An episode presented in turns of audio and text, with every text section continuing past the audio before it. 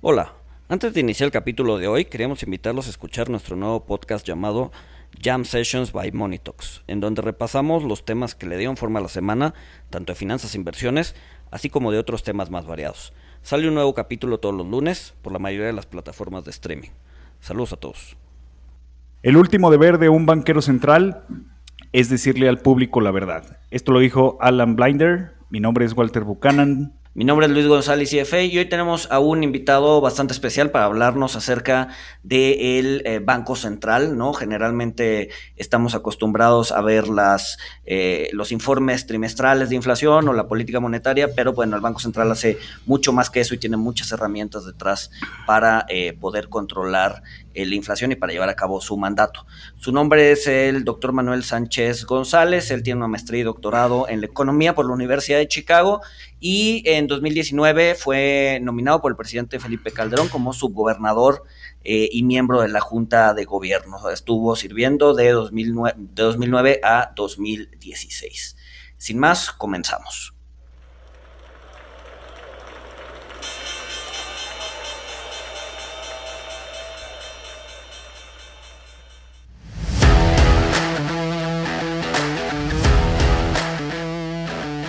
Monito, el otro lado de la moneda. Bueno, Manuel, muchas, muchas gracias por, acompañarnos. Este, eh, la idea, del, la idea de, este, de este episodio es hablar un poco de eh, Banjico ¿no? Un poco lo que no vemos del Banco Central. Eh, entonces, no sé si nos puedas platicar, ¿no? Empezaría con una pregunta que es, eh, ¿cómo, cómo, qué, es lo que hace un, subgobernador en el día a día, ¿no? Tú fuiste subgobernador durante ocho años, ¿qué, cuál, ¿cuál es el día a día de un subgobernador? ¿Se levanta? ¿Qué desayuna? Este, ¿no? Si nos podrías platicar un poquito de eso. Oye, pues antes que nada, muchas gracias por la invitación. Este, mira, a lo mejor no te hablo de qué desayuna, pero sí te puedo hablar básicamente ¿Cómo podría transcurrir un día típico? Eh, un día típico es variado. Eh, yo diría, en, principio, el miembro de la Junta o el subgobernador tiene bastante flexibilidad en el uso de su tiempo. Desde luego hay reuniones y responsabilidades bien específicas que debe atender y también prepararse a ellas, ¿no? Pero en general hay bastante libertad en el uso de su tiempo. Por ejemplo, un día típico empezaría, por lo menos en mis tiempos, eh, a las once y media de la mañana con una reunión de mercados, seguida de algunas discusiones que típicamente eh, presentaría el staff de aspectos como la, cuenta eh, la cuenta del Banco de México, la cuenta, el estado de cuenta del, del, banco cada lunes, el boletín de agregados monetarios, algún aspecto específico de algún banco que estuviera pasando algunas dificultades. Pero eso termina, digamos, a la hora de la comida. Eh, la tarde es libre, tú tienes, tú tienes toda la tarde pues, para prepararte para, lo, para el día siguiente, para otras responsabilidades. En una o dos ocasiones en el mes ocurre eh, lo que sería una reunión formal. Es decir, una reunión que eh, concluye con una, digo, está, va el, secretario de la Junta y hay un levantamiento de acta. Ahí en esa reunión formal hay decisiones que se toman. Lo que dije anteriormente era meramente de información, lo que típicamente un miembro de la Junta tiene eh, eh, eh, diariamente. Pero una o dos veces sí se tiene una convocatoria y una realización de una reunión formal. Y hay temas que son típicamente recurrentes, como los estados financieros del mes, el seguimiento presupuestal. Pero hay otros temas que son muy, muy variados, porque el Banco de México tiene una, unas una lista larga de responsabilidades, ¿no? Por ejemplo, eh, se podría tomar una decisión sobre los lineamientos de inversión de la Reserva Internacional. Eso se hacía en mis tiempos por lo menos cada tres meses. Eh, los lineamientos, desde luego, la Dirección General de Operaciones de Banca Central hace la, realización de esos lineamientos. Eh, la aprobación del informe trimestral del banco, el informe de estabilidad financiera, eh, la admisión de instituciones al SPEI, disposiciones regulatorias, nombramientos de funcionarios. La Junta de Gobierno tiene que aprobar eh, los nombramientos de los funcionarios en los tres primeros niveles de, la organización. Y hay temas eh, que ocurren en varios años. Por ejemplo, la aprobación de la nueva familia de billetes, desde el diseño hasta, que, hasta su emisión. Al final de esas juntas hay un acta porque hay una votación y hay una decisión en la toma en, esas, en esos aspectos. Y una vez, o sea, ocho veces en el año, tú lo, ustedes lo conocen muy bien, pues está la reunión de política monetaria, que tú bien mencionas, eh, pues es la más visible, digamos, en términos, pues desde luego de su impacto en los mercados financieros, también tenemos ahí la, expresión en un boletín de prensa y una minuta que sale 15 días después. Eh, eh, la típicamente esa, es, se toma en la semana de política monetaria, toma, toma muchas reuniones que empiezan con básicamente exposiciones del staff sobre los mercados financieros y la economía. En mis tiempos, el miércoles se tenía ya una discusión, a veces muy acalorada entre los miembros de la Junta, sobre las diferentes posiciones que se tenían. Verdaderamente esto ocurrió de una manera ya muy formal, desde con, ya con la gubernatura del doctor Carstens, decidimos desde 2010 no, 2011, si mal no recuerdo, publicar minutas. Las minutas nos formalizaron y nos obligaron a prepararnos mejor en esa discusión. Eso típicamente ocurría los miércoles, a lo mejor esto ya ha cambiado marginalmente. El jueves en la mañana se tenía ya la reunión formal, otra vez con el secretario de la Junta, este, con la Secretaría de Hacienda. El público debe de saber que por ley el Banco de México debe convocar al secretario de Hacienda y al subsecretario de Hacienda y Crédito Público a todas las reuniones eh, formales. Es decir, no es de, cuates, no es de que qué buena onda ahora y antes no. Eh, eh, históricamente no, no siempre fue muy frecuente la presencia de estos dos funcionarios, pero son convocados. Ellos entran a, las reuniones con voz, pero no tienen voto. Pero eh, esto ocurría el jueves en la mañana y, durante la mañana se preparaba ya el boletín de prensa y salía eh, como sale actualmente este, a mediodía. Básicamente, el uso del tiempo restante pues es muy variado, te podías preparar para hacer presentaciones nacionales o en el extranjero, escribir un artículo, participar en los consejos regionales del banco, en los consejos conjuntos con la Reserva Federal, eh, tener comidas con algunos gobernadores de otros países, gobernadores de bancos centrales, asistir a las reuniones que tiene el gobernador con bancos específicos, asistir a las sesiones bimestrales del ABM, en fin, o sea, si quieres, o sea, es muy eh, eh, hay muchas actividades y solamente una, unas cuantas te pueden llenar suficientemente y de manera intensa tu día. Claro. Ahorita hablabas de, Hacienda. Hacienda sí tiene voto en el, en el comité de, para fijar la postura en términos de tipo de cambio, ¿no? ahí, ahí, ahí, sí te, ahí sí tendrían, ahí sí tienen como más, más injerencia, ¿no? No, no, no, ah, eh, no, no en lo absoluto. No, en ningún caso tienen eh, voto. En ningún caso. Ellos no votan eh, y en cualquier caso, y en, en, mi, en, mi, experiencia hubo algunas ocasiones donde su opinión en reuniones formales que no eran de política monetaria tuvieron más repercusión que las opiniones que tuvieron en las reuniones de política monetaria pero siempre son opiniones. Ok, ok. ¿Eh? Es, bien importante que lo conozca el público y también la, impresión de que era de buena onda que los invitábamos, ¿no? Es, era obligatorio. es por ley. Es, por ley. Es básicamente lo, lo, que es el, día típico, ¿no? Eh, fuera, fuera de las, las juntas oficiales, o sea, ¿cómo, es la, la interacción o cómo era eh, la interacción cuando tú estabas como, como subgobernador con los otros subgobernadores eh, y el mismo gobernador, pero digamos en, en, o sea, en tiempo off the record, en tiempo extraoficial que no era formal, o sea, eh, te tocaba discutir algunos puntos con, otro subgobernador en las tardes, en el tiempo libre, de manera oficial, o, nada más eh, acotan la, interacción a las juntas eh, que tienen programadas. No, bueno, como seres humanos nos empezamos a hacer, estrechar la relación de amistad, o sea, y, en mi caso, pues yo me hice amigo más de unos que de otros, porque es natural, eh, pero sí hay una estrecha relación, eh, periódicamente se tienen comidas en la misma, de, los mismos cinco miembros de la Junta de Gobierno. Hay que recordar que hay cuatro subgobernadores y un, gobernador, en este caso actualmente una gobernadora.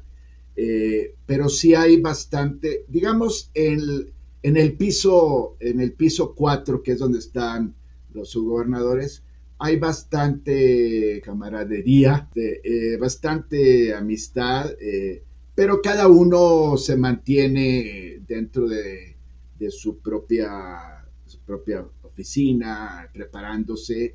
En ocasiones vas y consultas eh, qué, piensas sobre tal o cual problema. Eh, a lo mejor tuvimos en alguna ocasión reuniones tres de los cinco, pero era bastante informal y de manera muy espontánea como va creciendo la amistad en cualquier institución que cuando, cuando, llega, cuando llega un subgobernador a Banjico, una subgobernadora a Banjico, ¿qué, herramientas tiene? O sea, ¿les da un staff? ¿Pueden, pueden eh, contratar eh, gente que les apoye para hacer su investigación? ¿O tienen que usar los, las cosas que, que, le está dando Banjico o las personas que le está dando Banjico? Que eh, como, como recién llegado subgobernador, pensando un poco en qué es lo que tuvo que pasar ahorita, por ejemplo, Galia Borja o la misma gobernadora, ¿qué, ¿con qué se toparon? ¿Qué, qué, qué, tanta facilidad tienen para meter su propia gente al, banco como asesores? Sí, mira Luis, yo creo que las cosas van cambiando y no sé, yo salí del banco hace cinco años, entonces a lo mejor ahorita las cosas son un poco diferentes, pero mi, mi experiencia es que, bueno, tienes una magnífica oficina, tienes equipo de cómputo, información en línea sobre temas confidenciales. Eh, por ejemplo, una medición diaria de la inflación tenía yo ahí en mi computadora. Este, el, apoyo de plataformas de información, eh, eh, yo, yo no quise un Bloomberg porque es muy caro, tenía Infocel, pues tu teléfono, tu tableta electrónica, un apoyo extraordinario de la gente de tecnología y de la información siempre estaba al, tiro ahí para apoyar. Eh, disponibilidad de libros, periódicos, revistas, artículos especializados. O sea, no tienes excusa para no prepararte bien.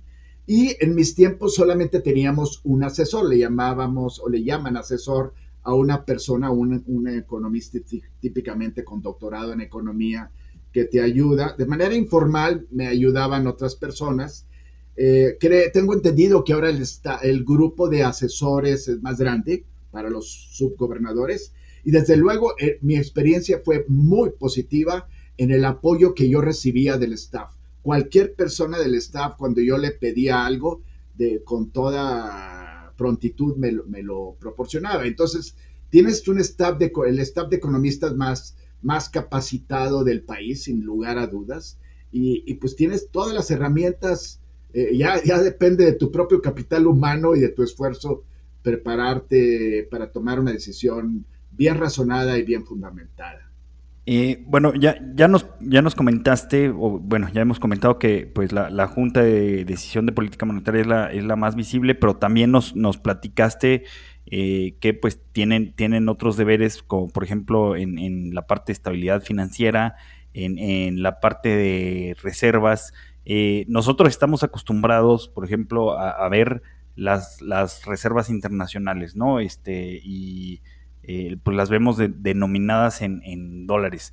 Eh, pero aquí no sé qué tanto nos puedas platicar, o sea, que, pues, realmente me parece que, en lo que invierten estas reservas, pues abarca muchísimo más que, que los dólares, porque eh, pues me parece que están en, treasuries de, Estados Unidos, alguna parte, me imagino que tienen que tomar decisiones de, qué plazo eh, toman, creo que tienen uh, también en, otras monedas, eh, también tienen una parte en, oro, o sea, estos límites eh, están, están preestablecidos o, esto es lo que, lo que a ustedes les toca tratar en, eh, por ejemplo, en juntas sobre las reservas? Bueno, está establecido en ley que la reserva debe estar invertida en activos, activos de altísima liquidez, no recuerdo el texto legal, literalmente, pero de mucha liquidez en, eh, denominado en moneda extranjera, porque son son activos internacionales eh, y de, alto respaldo eh, crediticio. De manera que si hay, no, no, no, son de largo plazo, no son de, alto riesgo, son de muchísima disponibilidad inmediata eh, y, básicamente lo establece, los límites los establece la ley del Banco de México. Ya dentro de esta, de la composición de esos activos de alto, de alto respaldo y liquidez, eh, entonces la Junta hace una decisión, una, una, aprobación de la estrategia de inversión con algunas modificaciones en la mezcla de esos activos altamente líquidos y altamente respaldados.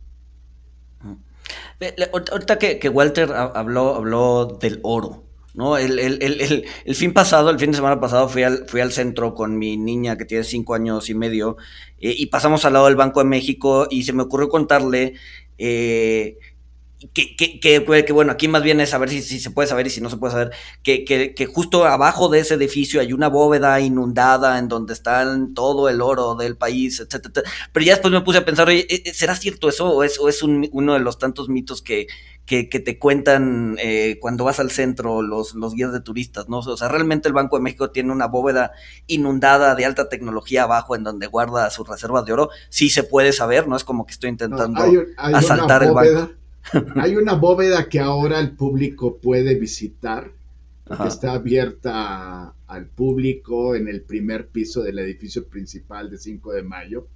Esa bóveda hace muchísimos años sí mantuvo ahí valores e incluso metales preciosos, pero eso pasó hace muchísimos años. La inversión de, de la reserva en oro está, no está físicamente en el Banco de México, eh, y se hace principalmente a través del Banco Internacional de Pagos, que, sería, eh, hasta donde yo entiendo, el que tiene el depósito físico. Físico. Pero, pero ahí sí no, no te puedo garantizar cómo esté la situación en la actualidad, pero sí, eh, como sabes, esos, esas inversiones no tienen que ser por entrega, entrega física, son tienen valuación y tienen ganancias eh, y, el Banco de México no está recibiendo lingotes de oro eh, físicamente el 5 de mayo o vendiendo lingotes de oro para hacer alguna transacción en ese metal precioso. O sea, digamos que eh, la custodia de ese metal ni siquiera está en el país. No, seguramente no está. Ok. Sí, yo, yo alguna vez alguien me, platicó que, bueno, este, me, parece que está la mayoría concentrado en, Reino Unido y, Estados Unidos, este, y una persona me platicó que por azares del destino pues, le, tocó eh, conocer esta, esta bóveda y que efectivamente, o sea, las liquidaciones eh, se hacen ahí, ¿no? O sea, esta persona me decía que eh, supuestamente pues les contaban que pues si, si México le compraba oro a, digamos, Alemania, pues nada más como que los cambiaban de anaquel eh, en la misma bóveda, ¿no? Pero lo que ocurre en, la actualidad con todas estas transacciones son registros contables. Pasa de un lado a otro y, este, sería ineficiente que cada transacción... Sí, estar moviendo el... Sí, claro, claro, estar moviendo... Cuando, los CETES, eh, eh, había gente que cargaba cajas de, de, papeles de CETES de un lado a otro, digo, eso ya no, ocurre en la actualidad, ¿no? Sí, era, era, bueno, cuando yo empezaba era, era la novatada cuando trabajabas en, en, un asset manager que eh, pues, te decían el martes, oye, pues acabamos de entrar a la subasta de setes, necesitamos que el jueves los vayas a recoger a Banjico.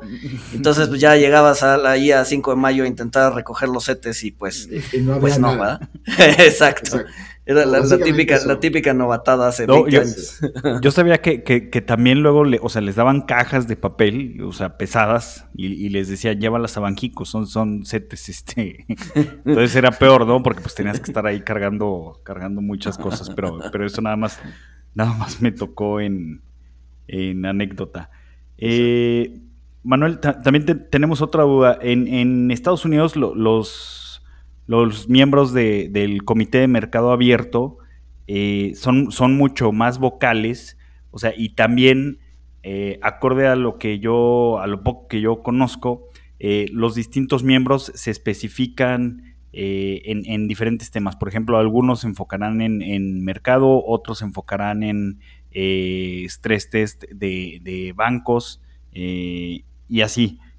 pero sí, sí vemos que son mucho más vocales, que tienen más contacto con, la prensa en Estados Unidos, que hacen más, eh, pues sí, pronunciamientos. Eh, y, pues sí, sí nos surgía la duda de, por qué sucede así en Estados Unidos eh, y, no, no hay tanta interacción en México. Bueno, la primera diferencia con el sistema de la Reserva Federal, que es un sistema bastante peculiar, es que ellas son un montón que entra a la, al Comité Federal de Mercado Abierto.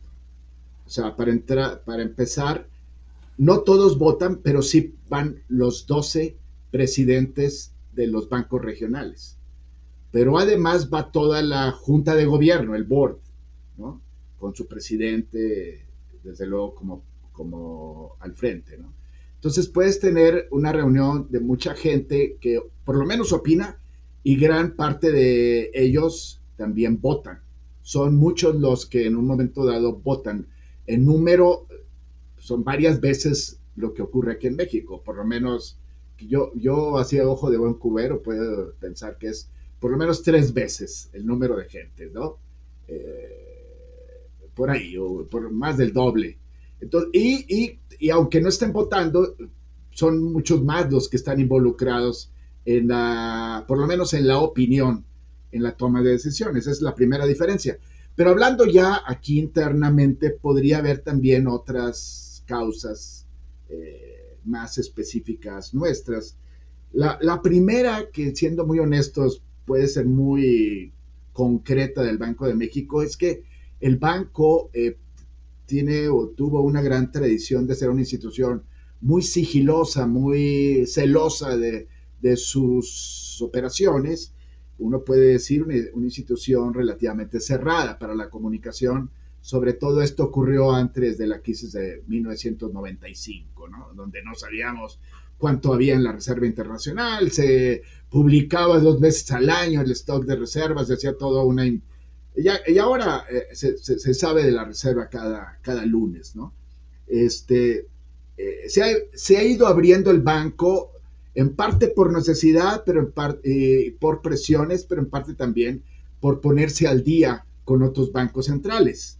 Pero ha sido un proceso que no podemos calificarlo de, de galopante, de muy acelerado, ha sido un proceso lento de apertura, requirió un gran esfuerzo de ir cambiando las cosas, eh, por ejemplo, cosas menores como eso me tocó a mí, yo fui eh, parte de ello, publicar los discursos de un miembro de la Junta que no fuera el gobernador, fue todo para mí una revolución. Yo, sin afán de protagonismo, puedo decir que yo empujé eso y yo fui el primer miembro no gobernador que logró que un discurso mío subiera a la página del web del banco. Entonces, ¿Por qué? Porque había ya toda una tradición que el único que podía subir era el gobernador.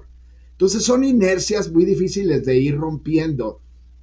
Eh, fue un gran avance, por ejemplo, lo que acabo de, lo que mencioné hace un momento de las minutas, este, fue un avance muy importante para el Banco de México. Pero hay que reconocer, el Banco de México sí se ha ido abriendo, pero no es el líder de la apertura. O sea, yo creo que todavía el banco puede seguir abriéndose. Este es un primer factor que yo que yo lo clasificaría como inercial. De esto que tú dices, oye, ¿por qué hay así y aquí no? ¿No? O sea, hay mucha inercia. La otra que puede ser, que se parece a la anterior, es una, como una, un instinto, una postura de autodisciplina, como que hay mucho, eh, hay restricciones autoimpuestas que desde mi punto de vista en mis tiempos me parecían algo innecesarias. Eh, por ejemplo, yo llegué y me encontré con la prohibición de que yo no podía publicar mis artículos en el mismo periódico. Eh, son, digo, me lo dijeron luego, luego. Entonces, pues es, no sé, tiene alguna razón histórica que no quiero entrar a ello, pero son restricciones innecesarias. Eh, o, en algún momento el acuerdo de comunicación del propio banco fue nunca decir cuál es la, intención de voto, este, nunca expresarse eso. Fue un acuerdo después de considerar. Entonces, es, una, es un esfuerzo de autodisciplina. Probablemente y seguramente está inspirado en una buena intención de no confundir al mercado que yo creo que es muy razonable porque el mercado financiero mexicano y el, y el público en general, pues no, no tiene el grado de, vamos a, iba a decir madurez, yo diría confusión, caos ordenada que tiene los grandes mercados internacionales, donde alguien puede salir con, con una, una, postura monetaria extraña y no hay un escándalo al respecto, ¿no? Aquí, para empezar, son más poquitos, alguien opina muy diferente y puede hacer un gran ruido. Entonces, muy probablemente esta estrategia que tomamos de no, de no, no expresar la intención de voto, pues era no confundir al mercado. Y el tercer aspecto eh, también, que hay que reconocerlo, es que no todos los miembros de la Junta tienen, tienen interés. También puede ser por falta de interés, algunos miembros no quieren aparecer en público. Eh, y el gobernador tampoco en mis tiempos tenía mucho interés de empujar eh, compartir el micrófono con otras personas. Entonces, te digo, hay muchas cosas que son medias inerciales, pero han ido cambiando gradualmente con el tiempo. Ok. En, ese sentido, o sea, dices que la, apertura no ha sido, o sea, no, no ha sido galopante, ¿no? ¿Qué, qué, qué crees que necesito? ¿Qué crees que falte? O, o, en qué áreas de oportunidad encuentras al banco en términos de comunicación, por ejemplo?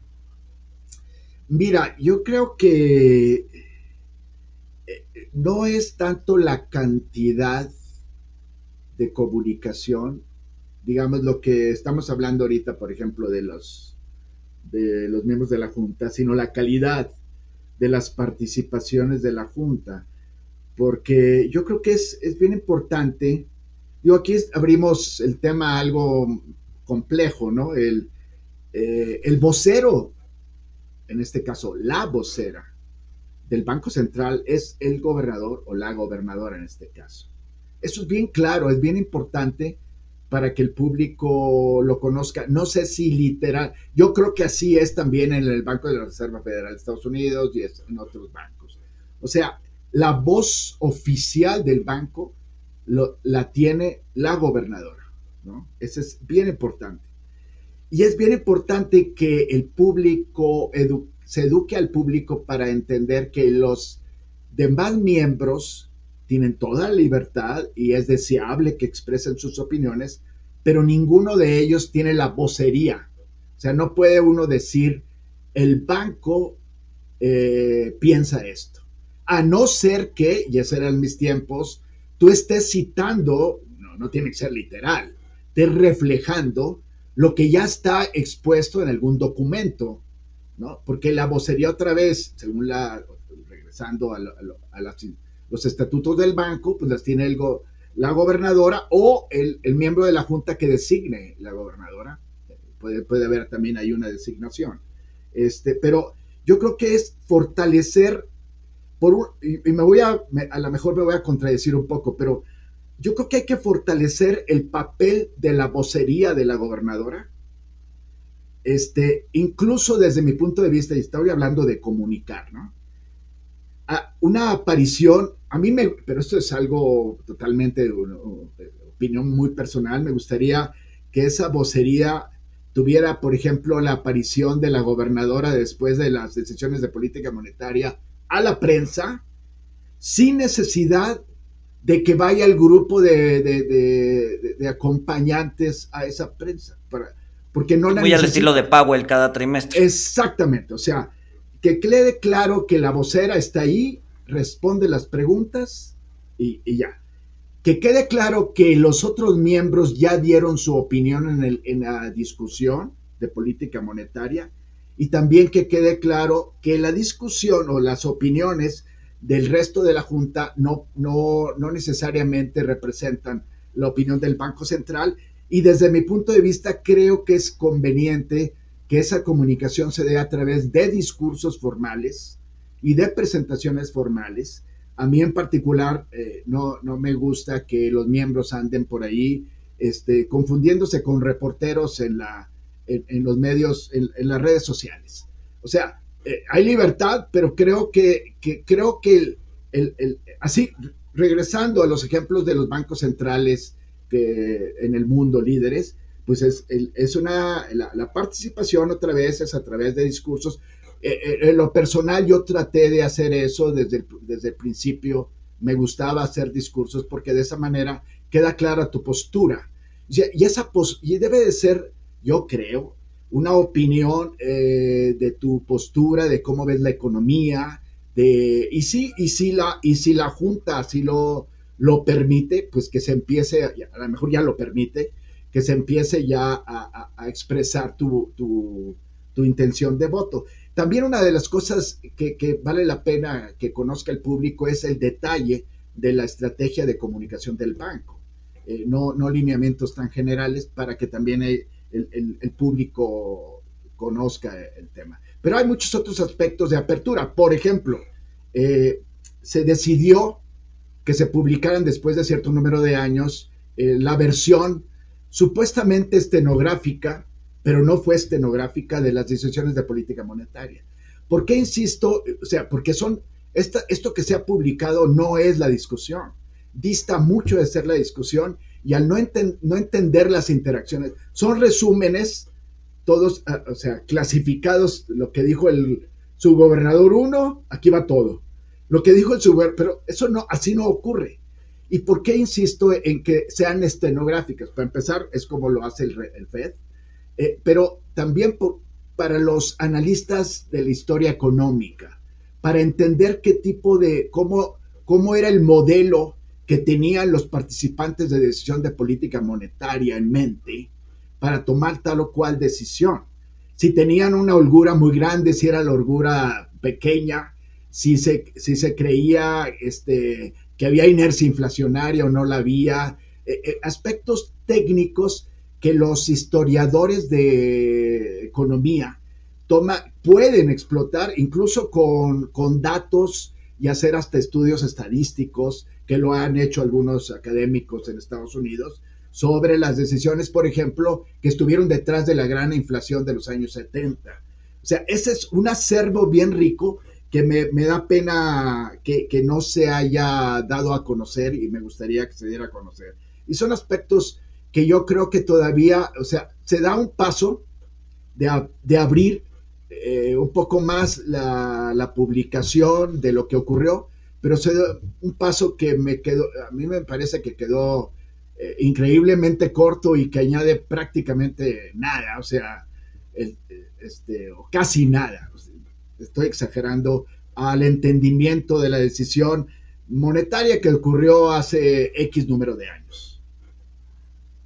Son, ejemplos. Sí, tener, tener una versión eh, estenográfica debería ser interesante, ¿no? Porque seguro, como, como decías, ¿no? Hay, debe haber algunas, algunas juntas que son bastante planitas, eh, medio en automático, pero ha de ser interesante ver las discusiones acaloradas que tienen al interior ¿no? de, de, de, la Junta de Gobierno, eh, sobre todo en, en, momentos como los que estamos viviendo hoy, ¿no? Eh, en donde, pues sí, el consenso no necesariamente es, es, es más bien, no necesariamente hay, hay, hay, consenso, hay consenso general al interior y ver, ver qué es lo que piensa cada quien con puntos y comas, creo que sería, creo que sería muy interesante. Y, y sabes qué, si me permites complementar esto, siguiendo, en este caso, pues el banco sería un seguidor, el ejemplo del FED.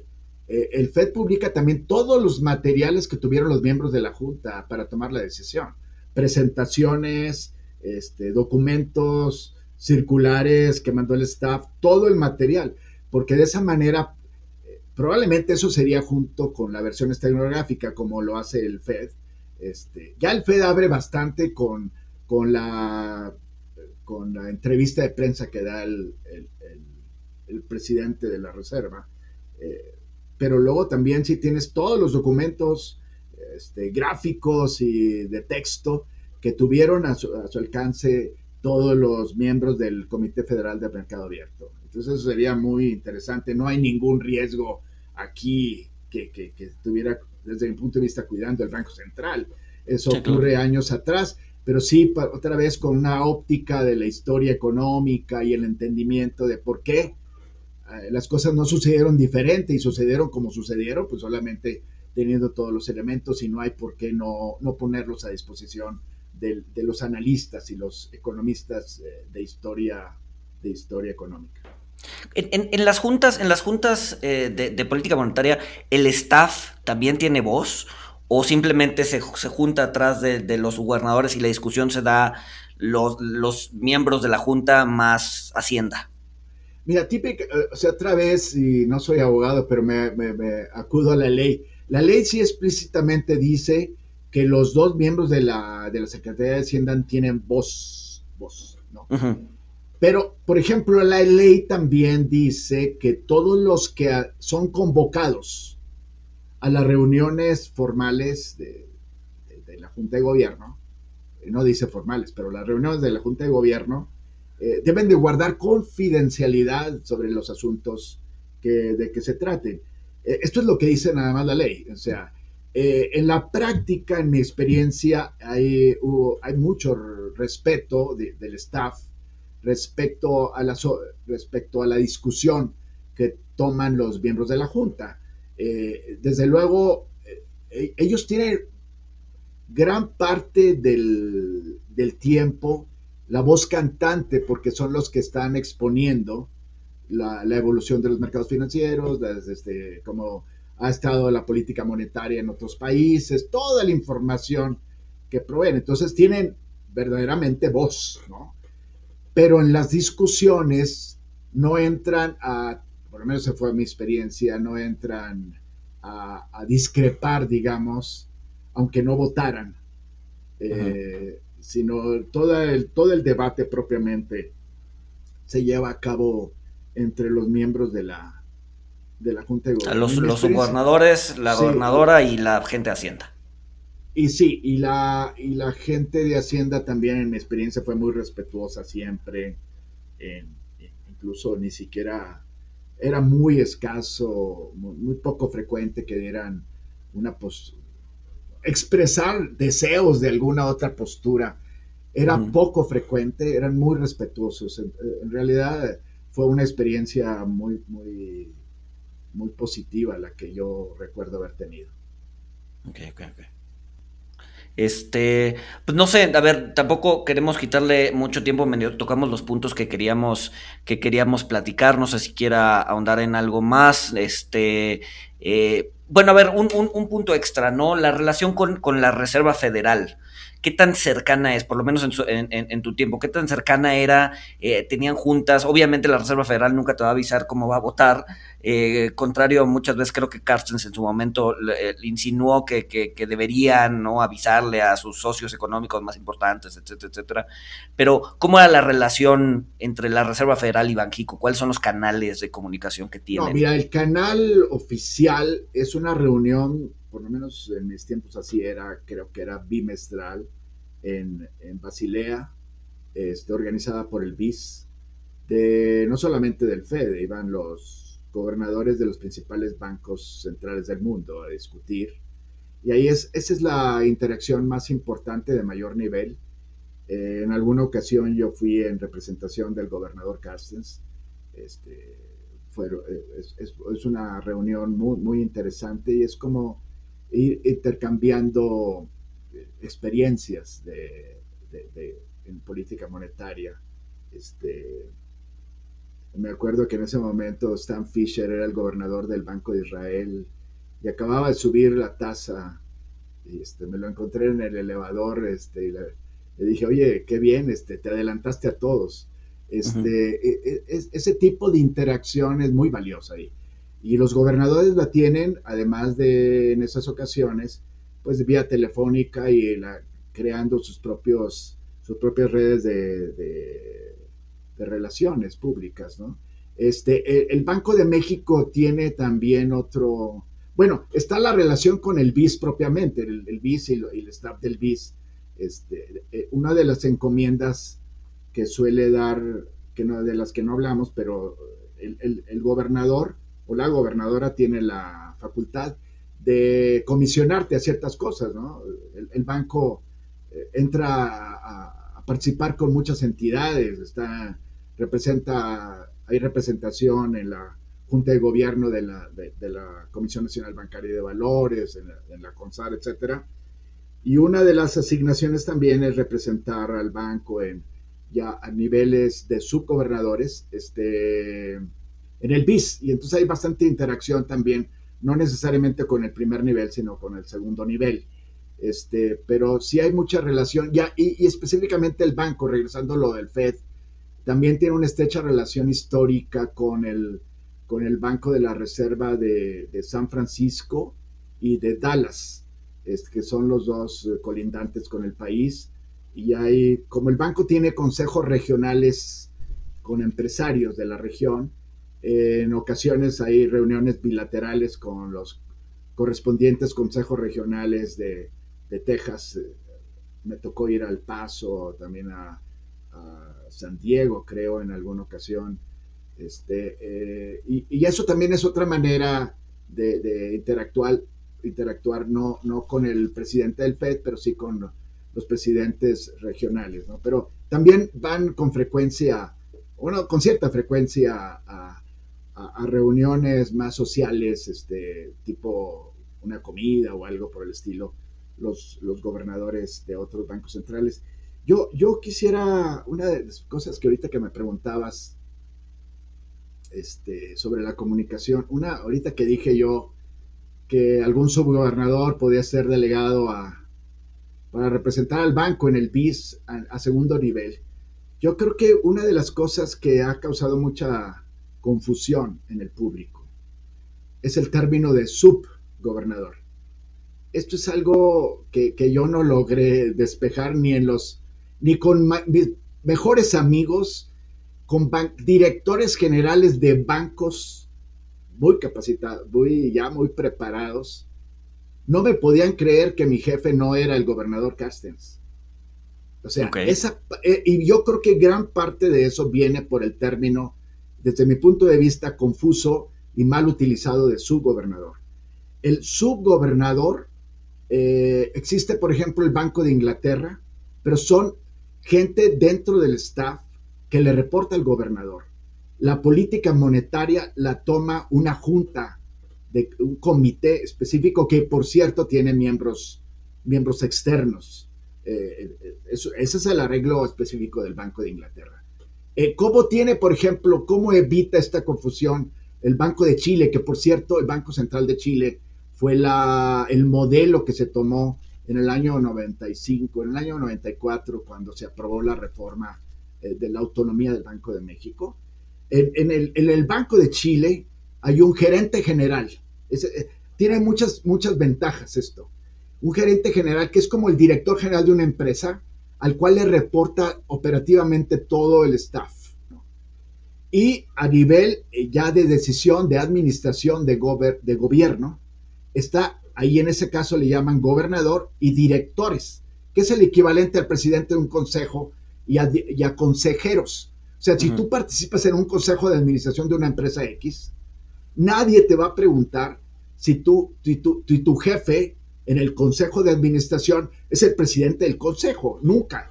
Sin embargo, aquí sí te lo preguntan porque eres sub. Y esa es una confusión que puede, parece cosmética, pero puede llegar al grado de que no te entienden si tú pudieras en algún caso discrepar y por qué discrepas y por qué la misma ley espera que tú seas independiente. Si tú estás con un sub, pues eres subordinado y no podría ser subordinado lógicamente. Entonces yo creo que una, una de las cosas que podría, pero eso es, abrir la ley del banco, modificarse, es cambiar esos títulos, entrar a una especie de, régimen organizacional diferente donde haya un gerente general. Una de las ventajas de tener esto también es que desde ese punto de vista el staff ya no le debe eh, prioridad informativa al gobernador, ni el gobernador tiene eh, prioridad en el conocimiento de ciertos aspectos porque primero se lo informan a él sus subordinados que al resto de la Junta. Para que, para que estuviera esto más uniformado, no solamente desde el punto de vista de imagen, que es bien importante, y comprensión de parte de la comunidad financiera, incluyendo mi amigo, el director general de un banco importante, eh, sino también operativamente para que el mismo miembro del staff no sienta que está traicionando a su jefe dándote eh, sin avisarle al gobernador una información que en última instancia va a ser para tu mejor desempeño en, tus responsabilidades como miembro de la Junta. Entonces, la, la, pregunta, la pregunta obvia, ¿quién era su jefe? ¿Quién era tu jefe? Yo no tenía jefe. Esa es la otra cosa que, que nadie, es, es, algo muy extraño. Es, este, no, Tú no eres un secretario de Estado o subsecretario que le reporta un secretario, ni el secretario que le reporta al Ejecutivo. Tú te debes al, tú eres parte de una junta de gobierno que no, ya no le reporta más que si quieres al Estado mexicano. Y el Estado mexicano a través de sus instituciones como el Congreso de la Unión. claro. Y el Congreso de la Unión llama por ley al gobernador, a la gobernadora para dar cuentas y puede llamarlo a cualquier momento, llamarla en cualquier momento. Y otra vez, la, representación formal del banco es, es eh, la vocera, que es la gobernadora. Eh, pero también hay cláusulas que te dice la ley, si tú no cumples con lo que el Estado mexicano te confió, tú puedes ser removido y entre otras faltar a la confidencialidad de los acuerdos de la Junta de Gobierno. Sí, claro. Oh, qué interesante. No, pues, o sea, con todo esto, o sea, se, o sea, se nota realmente la, autonomía que tiene Banco de México a través de, su junta, este, que, que, pues como, o sea, como usted lo acaba, como, tú lo acabas de recalcar, Manuel, pues no, los subgobernadores no, no, tienen, no es que el gobernador sea el jefe, ¿no? Sino que más bien es, eh, bueno, la función debería de ser más de, de vocero, aunque nos comentas que actualmente el staff le, entrega material primero a él eh, y después llega a los demás o después el, la gobernadora pues, lo permea. por una bueno, no necesariamente es así, sino que como es la jefa del staff, eh, ella revisa todos los documentos primero. Bueno, eh, por lo menos esa era la experiencia. o sea, la, jefa del, la jefa del staff sí es la gobernadora. Absolutamente. Eso es, Ahora, acuérdate que la Junta de Gobierno impone muchas restricciones a ese ejercicio.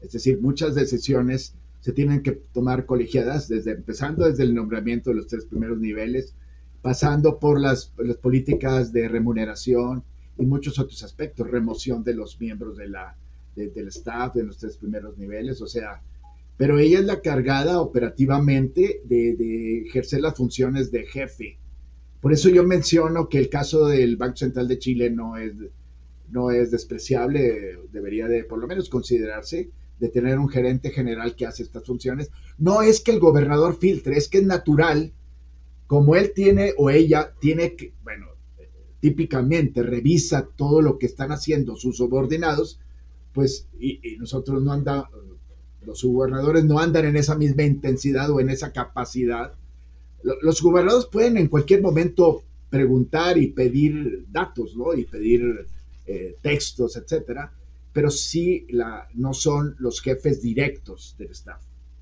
Y eso te da cierta... Como dices, o sea, esta, esta jerarquía, o sea, que, que no... O sea, no es que sea mala, o sea, ni, ni, ni, que sea, ni que esté puesta así de una forma intencional, pero, pero pues si, si el staff no le ha entregado la información al jefe, o sea, como, como tú lo decías, este, pues puede, puede tener una sensación interna, aunque sea una sensación falsa, pues de que, de que está traicionando o de que se está saltando, ¿no? Su, su bueno, y, si tú lo empujas, puedes tú también pensar que el goberna, la gobernadora, es un caso teórico, puede orientar la documentación que, se va, que el staff va a presentar a la Junta de Gobierno de acuerdo a sus gustos y preferencias y posiciones. Eso también es otro, otro riesgo. ¿sí? Como tú eres el jefe, tú, tú orientas a que la documentación que se presenta en la Junta tenga cierta Sí, esté, esté, sesgada, esté sesgada tu visión, ¿no? De, una forma natural, exacto. Que los gobernadores tienen esa, una visión muy equilibrada, ¿no? No es, no es una crítica, es algo que humanamente puede ocurrir. Exacto. Puede ocurrir que después se puede, si tú quieres, balancear con la discusión. Pero. Sí, hay, formas de mitigar ese, ese sesgo que sucede de forma natural, ¿no? Que de forma natural, exacto. Este, Manuel, eh, no, no quiero terminar sin, sin, antes preguntarte, porque nos queda poco tiempo. Eh, has mencionado mucho el, el, BIS, el Banco Internacional de Pagos, eh, que bueno, pues, o sea, nosotros quizá la audiencia en, en, su totalidad no, no conozca exactamente cuál es la función de, del Banco Internacional de Pagos, del, del, BIS.